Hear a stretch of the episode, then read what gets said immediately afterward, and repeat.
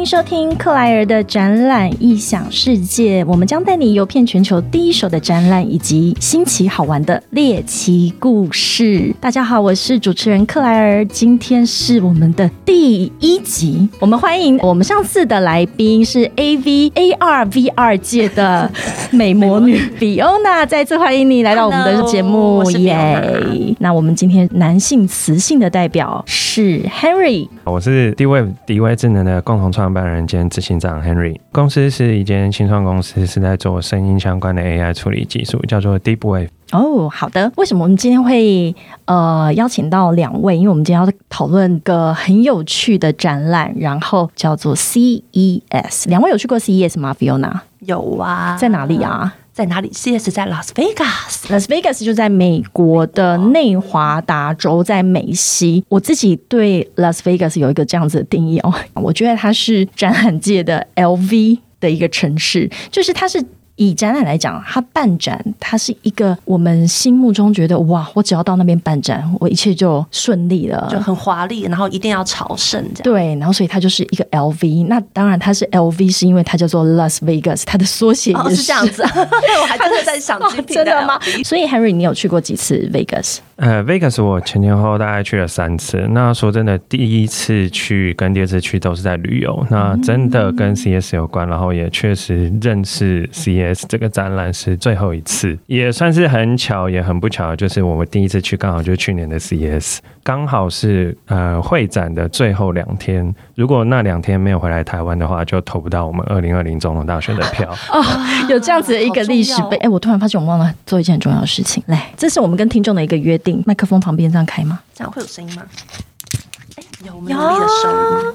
你知道谈到 Las Vegas 有一部电影叫 Hanover，所以我们为了要营造一下 Hanover 的那个气氛，来我们 Cheers 一下，Cheers，Cheers。我们今天要谈的就是 Las Vegas 这个城市。我想到那个 Hanover 啊，就是它这个电影里面的那个氛围，就是什么事情都有可能发生。例如说，你醒来的时候，房间里面会有一只白老虎。或者是你就少了一颗牙，然后手上多了一个戒指，所以 Vegas 这个城市，它就是一个不夜城之外，然后让大家觉得什么事情都有可能发生。你在那里也有可能冲昏头跑去结婚，但是它为什么同时又是一个这么重要的展览城市？展览不是一件非常 serious 的事情吗？对啊，为什么多年办展的经验？Henry，你是自己是去参展的身份，你可以跟我们说明一下，因为你前两次你是去玩，可是最后一次你相对应该算是去边玩边工作，对不对？对啊，对啊，没错。那你觉得，呃，实际上去参展去工作，你觉得如果单纯去玩跟去工作的话，对你一个这样子的参展商的身份来说，你觉得 Vegas 它是给你什么样子的一个经验？这个牵扯到参展的经验。那如果今天大家都是在台北参展，其实这没有太大的问题，因为什么大众运输工具或者是宾客会从哪里来，这个其实你多多少少可以预料得到。但今天是因为是 Las Vegas，所以它是一个。说大不大，但是说小也不小的一个城市。嗯，但是当今天举办了一个展览叫做 CES 的时候，这个城市会爆满到。全世界的人都会来抢这个城市的，不管是机票啊、车票或者是住宿。哦，CES，我们刚刚一直谈到 CES，可是没有正式的介绍它。CES 是 Consumer Electronic Show，所以你如果照字义上面来翻的话，就是消费性电子展。那统称或者是大家都会说我要去 CES，所以 CES 其实它已经是变成一个品牌了，对不对？Fiona 也是参展商，对我那时候是以也是以新创公司品牌。牌嗯的厂商去参展，为什么新创公司都会想要去 CES？哦，因为那是一个很好，你可以发表你自己 prototype，然后去做市场验证，然后听听全球市场买家或者用户来给你一些 feedback，让你知道你的产品接下来还可以有怎么样的调整。另外一部分是它也是很好的一个。表演的机会，你可以在此让大家看到你的产品，甚至得到非常多的宣传曝光，然后也可以得到很多可能产生订单。哎，而且我觉得 CES 的时间点也很重要，对，是不是？就是那个很冷的冬天，又是接着圣诞节，又是接着跨年，跨年之后，对 CES 它其实每年的时间都是在一月份的大概第一周的时候，然后为期四天。哎，那你知道我我这几天我真的想起以前，就是马上要忙碌要去参。展示也是那种心情，就是那种天很冷，然后你又觉得哇，好多事情在进行，各种焦头烂额的忙，然后回到那个太阳暖烘烘照的时候，哎，我真的是前几天真的想到那段时间，哎，所以我觉得展览就是这样，因为你以前有参展的经验，或者是你有频繁参展经验，然后你的生活其实是跟着展览跑的，然后你就会在这个没有办法参展的时候，你就会想说，哎，原本这个时间我应该要在哪里？对，然后这时候应该是可以去买年度 shopping 那个，你知道，在美国买超便宜啊，对，圣诞节都打折，所以其实 CES 是一月份的时候，它还有一个很重要的因素，就是在第一季，因为你刚过完圣诞节，就是所有西方的人都苏醒了，第一季他要把一些他的年度的系列产品跟概念，在这个场合去做一个很大的一个曝光。哎，那这跟我们就是亚洲人就很相反，他们是马上苏醒要开始工作，我们就心想耶，最后一波做完了就放假了，我们终于可以回来过年了。对，所以非常不一样的概念。那 Harry，你那时候也是以新创公司去参展？没错，没错。这间新创公司之前，我是在台湾的代工笔电的厂商，在那边工作。CES 对我们工程师来讲是一个很神圣的一个展，是殿堂。对对对，没错。所以，比方说，就是像台湾的工程师，可能就会多多少少要去一下 Computex 啊，比方说电脑展啊，或者是比较偏一点的，可能是电玩展的这种硬体的工程师都会想要去。CES 对于工程师来讲，其实是一个很神圣的地方。那工程师们去。呃，是一个很是要去看 show girl，对你到底要干嘛？对对，你看，像我现在提到 CS，其实都是一个，现在提到 CS 就是一个很开心的一件事情，就是哎，能够去，那就是好像已经胜过地表上很多个工程师一样，对不对？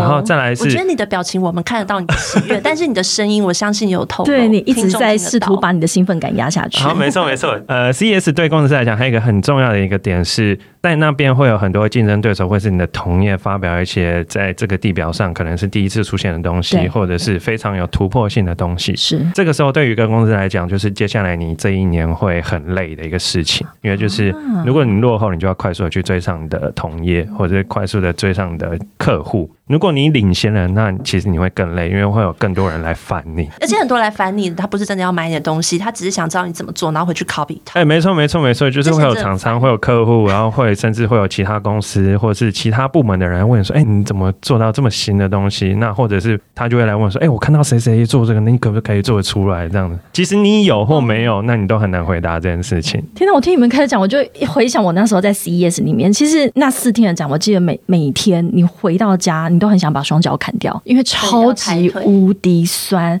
以像我们在台北的话，如果一个展览，其实你可能就是在南港展览馆或者在世贸。那我们现在南港展览馆还有一馆、二馆哈，可能还有两楼。可是，在 Vegas 办展，像 CES 这种规模的话，它的整个展馆就是一整个城市。它除了所有的展览馆以外，还包含了非常多的饭店，所以它的整个展区是分布在一整个城市里面。所以，如果你像两位提到说，如果你是参展商，会有人来问你，那就代表他可能要非常地毯式的搜索，他要一直去找他有兴趣的一个产品。那所以，其实参展的时候体力也是超级无敌重要的。哎，对啊，没错。而且，其实 CS 对台湾人来讲是一个很累的地方，是对我来说，白天可能就在那边展。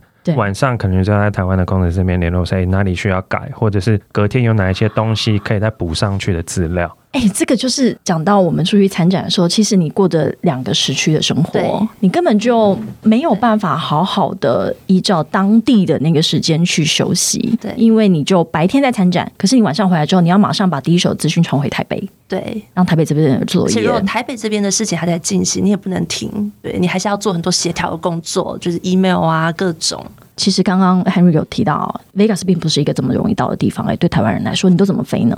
如果以旅游来讲，其实它是一个很好到达的地方。但是今天如果是 CES 的话，会造成几个现象。一个是 CES 它是会有个筛选的过程，一个是 CES 官方会筛选。常会听到说台湾参展会有什么台湾代表队，台湾代表要怎么生出来？其实它也会有一个甄选，竞争很激烈。对，没错。所以当台湾代表队选出来之后，你还要再经过 CES 官方的 approve，你才能正式的去参展。在去年刚好很不巧的，就是这个行程上都有稍微的 delay 到，所以导致说正式的参展名单出来的时候，到 Las Vegas 的机票非常非常的贵。你那时候大概是几月的时候得知你可以去参展呢？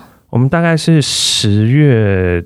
前后其实才得到，对，那那时候一月份的机票基本上已经买不到了。对，而且机票如果是经济舱还有的话，那算是很幸运的。就算是经济舱，其实也到三倍的价格。真的，这就是为什么现在非常多的城市或者是国家，他们一直积极的想要去争取这种大型的国际展览或会议，因为它所带来的附加价值，像刚 Henry 提到的是，光是一张机票，而且这件事情还不是只有反映在机票啊，好像住宿也是哦。也是对，住宿非常非常的难订。对，那好在是说有一些订房的平台是可以提早很早预订。很多公司知道说自己要去参展了，所以就是会在，比方说在三四月，甚至在前一年的 CES 就订好隔年的饭店。这个时候就会造成几个现象，一个是热门的饭店在，比方说五六七八月的时候会爆满，但是到十月十一月的时候，哎，会突然有一些零星的空房出现。越晚得知说要去的时候，那就会造成这个饭店会越来越贵。你知道吗？我有听过，呃，也是我的客户谈说，他们饭店是那个 Bellagio 哦，Ocean Eleven，Ocean Eleven 叫什么？瞒天过海，瞒天过海不是他们十一个人，然后站在那边一起看喷水吗？他说在 CES 期间，他订到的价钱是十倍。各位，我觉得这非常不可思议。就是如果一个会展它被经营到这样子规模的时候，它连饭店业都非常的嚣张，它开什么价钱你都要接受，不然你就是自己去想办法，然后就会住到超级无敌远的地方，对不对？对。但现在听我们讲好像很平淡，其实我们都经历整天那边刷网站啊，然后找饭店，才能知道得到刚刚那个心得。你是不是有住过 Airbnb，或者是你有听过人家去住，然后有发生过一些很恐怖的事情？我觉得恐怖倒是还好啦，但是会有很多有趣的事情，可能是。你在台湾，你会突然间会觉得你好像回到大学生住宿舍的感觉。怎么说？对，因为刚刚讲的就是订饭店订不到，那可能偶尔会有一两间，可是一两间你是不足以应付整个公司要飞过去听的人。所以这种大秀，其实整个公司会去的人会蛮多的，还是看公司规模。但至少如果你是品牌商，你去个七到十个人左右，算是很正常的。所以不是一两间饭店，对，不是一两个房间能够解决。而且如果通常这个时候公司的一些高层肯定会去嘛，不管是老板，他肯定就会自己一间呐，他怎么可以跟你 share 房间？即便那个时候有空出几间，你可以订得到，但原则上还是很难很难适合，因为大概十月真的都是一个很紧的时间。所以像我们之前遇过，就是有选择，就是大家在那个美剧上看到的，看起来比较廉价那种 motel。哎，其实 motel 很多人住，而且你去到当地，你就会租车嘛，你车就可以停在下面，然后走到二楼。不是台湾的那种开房间模特，会有我我没有想歪，就是电影里面的那种，真的就是电影那种很有趣，然后你瞬间就会觉得。呃，会来住这个饭店，或者我现在住这里，是不是像美剧里面演的？其实我现在是在绕跑通气，被通气，然后那个门你知道吗？真的，床底下会有一大袋现金。对，然后或者是半夜会有人敲门，然后叩叩叩叩，你就要开门这样。而且感觉那个，因为我在电影里面感觉那种门都很薄，然后对，就是一个一个窗户就直接可以外面的人就可以看到你那样子。那会你你觉得自己住起来会有点危险超怕的，好怕。但是我们那时候还好，一群人一起住也怕。呃，可能隔壁间什么的，对。所以那个那个是是 motel，所以 Airbnb 你们两位有住过吗？我也有住。有，其实我之前去旅游的时候，就会住像 Bellagio 这种比较高级的饭店。对，那真的 CS 真的是别无选择。我这次就是选 Airbnb，呃，算是一个独栋的房子。那他们独栋很好玩，对不对？对啊，对啊。但是其实会造成一个状况，因为是独栋的，所以你的左右邻居就会离你比较远。这个时候就会觉得，哎，其实住起来其实是毛毛的，因为附近什么东西都没有。那甚至是。会担心说，哎，会不会有什么野生动物啊，或者是会有什么奇奇怪怪的？坏偏僻，你是装沙漠了吧？对，其实应该就是。我如果 CS 散场的话，我从会场走出来大概就是走了十分钟，然后再叫车大概是在花十五分钟的车程。对，叫 Uber 吗？对对，没错，叫 Uber。差不多跟我之前住的时间。哎，可是 CS 你散场出来的时候，你叫得到 Uber 吗？因为那时候很塞车，哎。对，非常塞车，所以就是要走个十分钟，然后看一下左右比较没有人，然后也有附近有比较好的地标可以叫车的时候，就这时候才能叫车。哦，应该是说我在 Vegas 其实真的没有住饭店或者是 Airbnb。或 motel 的经验，因为为什么？我们公司就是看准了这件事情。展览期间的，你讲机场啊、饭店也好，他们就是在大赚这种商务客的财，所以我们就是在很早期的时候，公司就直接在那边买了一个 house 这样子。所以是，尤其是在 CES 这种大展，我们也是同时会有很多同事去那边出差，所以我们就机场之后就直接租了好几台车，然后大家就冲进去宿舍里面了。真的很有先见之明，这投资非常正确。因为一来 Vegas 的房价一直没没有跌过，然后所以它是本来。来就是一个房地产的投资，那再来就是你哪有办法每一次我们去 Vegas 的话，几乎每年至少是五档大展，那你哪有办法负荷？如果每一次的大展那个 Bellagio 都是像它的房价一样是十倍，那其实你就是当冤大头啊，真的很贵。对，住几次就回本的这种住宿就就回本，所以我们在那边就是要练就，你也要开车，我们自己开到宿舍。但是像 CES 这种展啊，像我们从每天展期的时候，早上从宿舍开到展馆，我们都要超早出门，因为你很怕塞车。对，没错，塞车，而且司机也会知道说，哎，这个时段会很热门，所以他就会早早把你放下来说，哎，其实你接下来用走的比较快。对，你用走的比较快。对因为我真的也有遇过。我刚刚讲到说，CES 它其实在 Vegas 这个城市，就是各个展馆都有开，所以他们也有开那个公车路线嘛，从 A 馆到 B 馆，对这样 shuttle bus，通常就是什么从 LVCC 嘛，就是拉斯维加斯展览馆，然后到另外一个可能就是什么威尼斯人的那边 Venetian 嗯。呃 Sense Sense Expo 金沙展馆那里，明明其实你走路可能真的都走到了，可是你在那个公车上面塞到，你都睡了一觉起来，你发现还没有到。对，真的。我有这种经验，而且在上车之前，其实就要排很久的队。对，所以就是一个展览，它真的是把全球的这种所有相关业界的人全部都聚集在一起，而且晚上的生活，两位分享一下。我们说猎奇故事，我想要听听 Harry 有没有什么猎艳故事？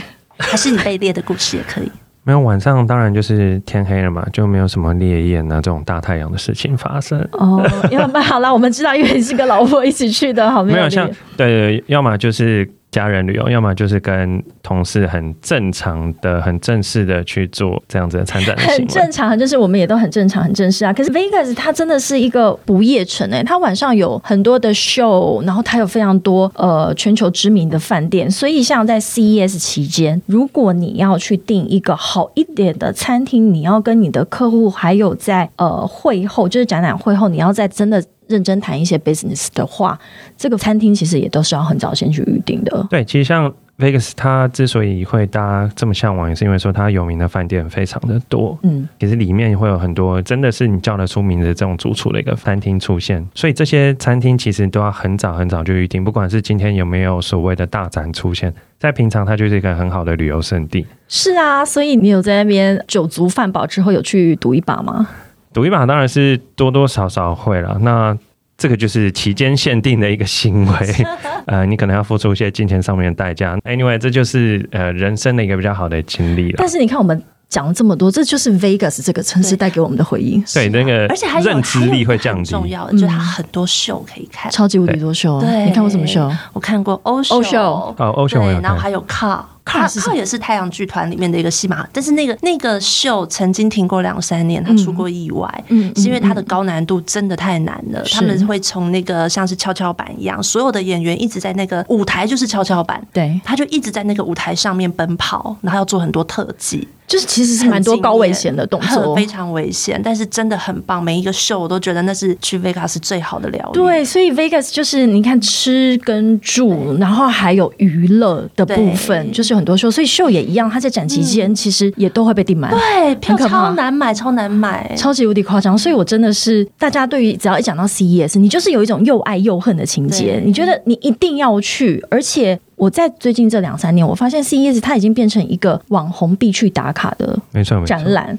就在那个时候有各国的那种科技啊网红，甚至是你跟科技其实也扯不上边，但是他就是要飞过去然后打卡。有啊，我身边就有这种台湾的网红，那我就想说，哦，他就是去那边打个卡，然后跟 CES 站上边。要第一线直击这些事。对他就是要把这个现场的第一手的报道带回来。那因为那个时候也刚好是全球的所有的媒体都在那边，也想要捕捉最第一手的画面。对，其实像我以前工程师的时候，其实我在 CS 期间，我也都是在等台湾这位所谓的 KOL 或者是网红去看这些实际上真的新东西之后，然后回来整理的文章，也会发现说一个点，就是说，哎，真的看外国媒体的速度会比较快，而且其实也不知道为什么，就是这些外国媒体拍的图片总是比较漂亮，比较有近距离的特写。嗯，所对，以那台湾网红可能就是真的去打卡的，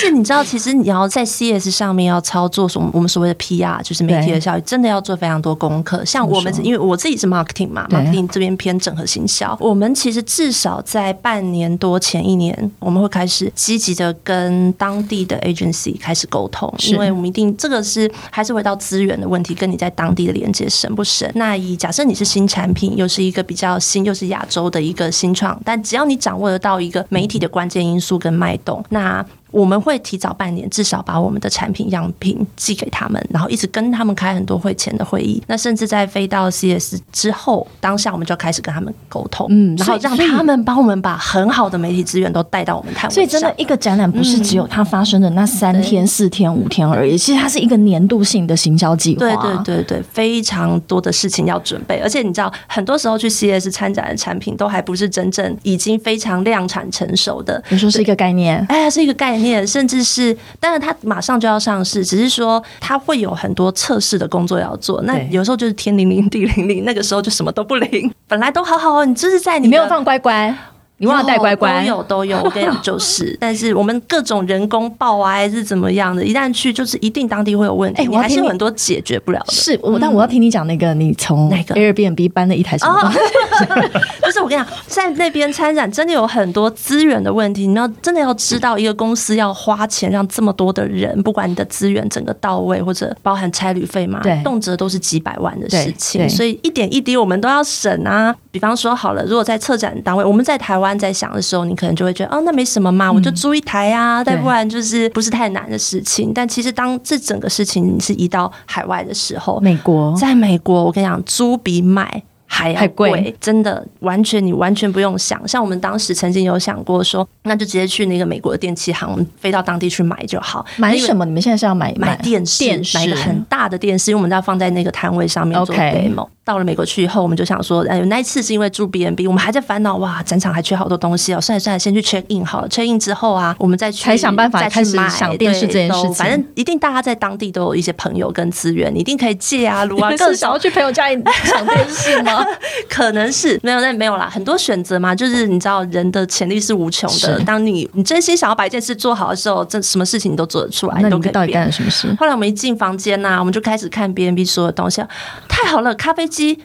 带去带去，然后再看电视。靠，这边有一个这么大的电视，你不用买啦，就带去就好。而且真的在会场上的时候，CS 太大，大家太累，所以你的摊位上，你只要有吃的喝的，永远吸引人会留下来跟你多聊两句。所以带咖啡机去的用意就是这个，而且还有小小的配博可以介绍大家。我们都会准备一些小零食，那个小零食台湾带过去的吗？对，一定是要台湾带过去。通常这招去国外都超好用，真的很好用。豆干或者小果子啊，还是什么的。小零嘴，OK，其实就是话题嘛，就是就很像说你去去参加旅游展一样，你会觉得，特别是 CS 都是一些科技的东西，你看到一个这么有趣名声，你无形之中你就会多一个可以聊天的话题，就是要找话题。所以你们那时候就把 Airbnb 的电视对咖啡区，然后我们就买了很多那个咖啡豆，整天我们就是在那边煮咖啡，说嗨，对吧？喝咖啡啊，对，就就很有用，很有用。嗯，我们再回归到展览这件事情，因为我一直非常喜欢在展场里面的这种氛围，就是每一个摊位它都是使出全力想要留下。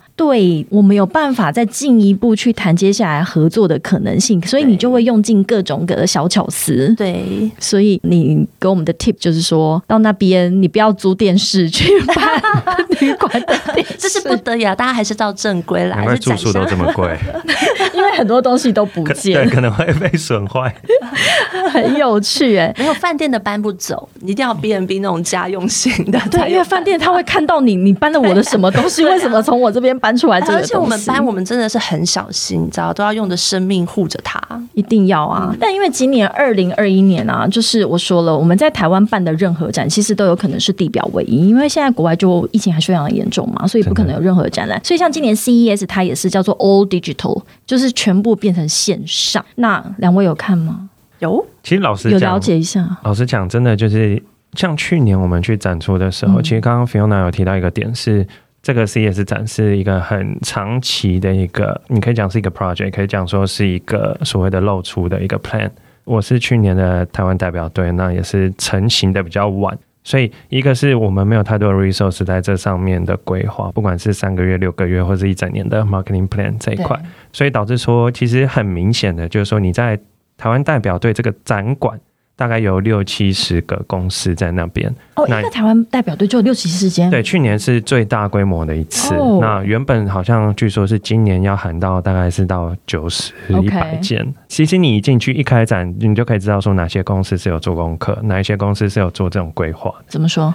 会很明显说，哎，呃，某某某公司可能就会有一些人在找，比方说他就会问你说，哎，你知道这间公司在哪里吗？或者是会很明显说那间公司就比较热闹，而且那些人不是路人，对，就是真的是专门去找他，就是专门去跟他谈事情。是，其实也有很多不管是投资人或是客户，就是看到我们在 CS 上面参展厂商的 list。然后就会先跑过来说：“哎，基信说可以跟你约哪个时候稍微详比较详细的谈嘛？嗯哼，因为会这样讲，就是可能是真的有比较深度的内容要谈，而不是说讲难听点就叫走马看花这种。对，所以其实有做功课的厂商，或者是有事先去安排这些的厂商，你会看到说他展场前面其实是。非常满的人，而且是这个满是会挤到旁边摊位的那种，就很尴尬。旁边摊位都被覆盖，可是都不是他的人。对，然后而且旁边的摊位就会看着那个摊位，那所以这个摊位的这个圈圈，你就可以会会越变越大，这样子。这个就是说参展这件事情，尤其是像 CS 这么大的展，就是真的是要长期去规划。展前有呃，我们展前就是一个是时间，时间不是那么足，对，然后再来是。预算或者是资源上面并没有分配的这么好。原本我们打算说好，我其实站在那边的时候就想说，明年我一定要怎么样？对，那很不巧就说好。今年二零二一全部都改成 all Digital。对，像你这个状况，我跟你说，你真的要找到一个很好的策展方，那就可以帮你省一些事情啊。台湾到底有什么样的策展方是这么好的呢？我我想这个我们可以会后聊，但是呢，重点是，所以参展这件事情啊，真的不是像你所看到的，就是人到现场，然后。东西摊位摆一摆就好了，真的不是那四天五天的事。其实你看到的那个展现后面，可能是规划一整年的年度的行销计划。所以今年我在看 CES 的线上展啊，我本来非常非常的期待，因为去年一整年大家都在喊，那你就没有实体展览就线上嘛。那我就想说，拜托我好想要 CES 给我一个指引，你往哪里去，我就一定跟着你。结果我看了之后，我就有点心凉凉的，因为它就是只是一个呃网页，然后它会你可以连接到每一家的参展商都有他自己一个 page，那里面大家就是放各自的内容，所以所谓的 all digital 也只是这样子啦。哈，但是我想它完全不影响 CES 在大家心目中的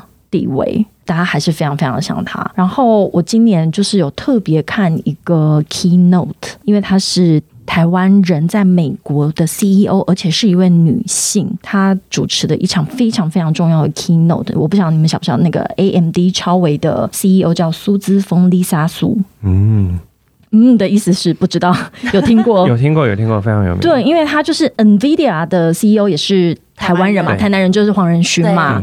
我不知道黄仁勋是台南人，黄仁勋是台南人。没有在国外的时候，他只要看到是台南人，我都会大肆的一直讲，因为就台南人很优秀。他也很棒，他在国外的展商只要看到台湾，对，他都会来关心哦。是啊，嗯，然后 Nvidia，我记得在二零一八年的时候，他好像是 Keynote 的 Opening，但今年就是我特别有看苏姿峰，因为今年就全部都变线上嘛，所以有非常多的 Keynote。那我看了 Lisa 苏这一段啊，那他现在我我找了一下他的，他是在台南出生，然后两岁就移民到美国去了。那他带领着 AM。D 在这六年的时候，因为他进入 AMD 的时候，是那时候在亏损，所以他进去之后，让他的股价在六年之内涨了三十倍。对，而且他是现在所有的全球女性 CEO 里面年薪最高，六千万美金。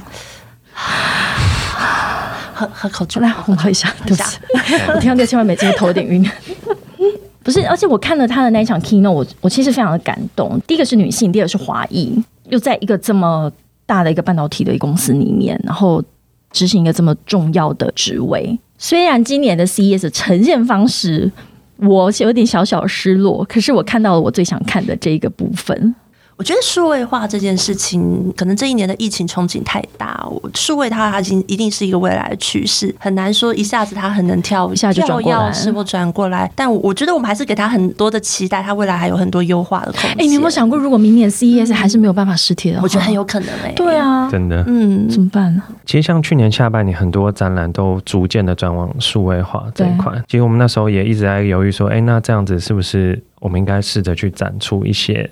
就是这种所谓的线上线上展，对，嗯，不管是我们或者是其他人，其实大家都会听到说，其实线上展览，说真的，其实效果比起线下展览来说，其实是真的是差非常多了。哎，我最近自己有一个最新的感受，然后因为我们已经从去年一整年，然后到今年也不可能再有国外的展览了，很多都想要变成线上。我自己的一个小结论就是，大家不要再认为线上展就是把实体的摊位。丢到线上就叫线上展啊，完全不一样的思维，是不是？因为两位都讲到一个重点，就是以前就算是在实体在线下的时候，你的展览也都不是那四五天发生的事情，它是一个年度的计划。所以你到线上，其实你要带着一样的思维，你是怎么把一个年度的计划，只是它可能去应付不同的展览的线上而已。我觉得像 Deep Wave 以前是有实体展览的话，那你们现在如果还想要再做海外拓销？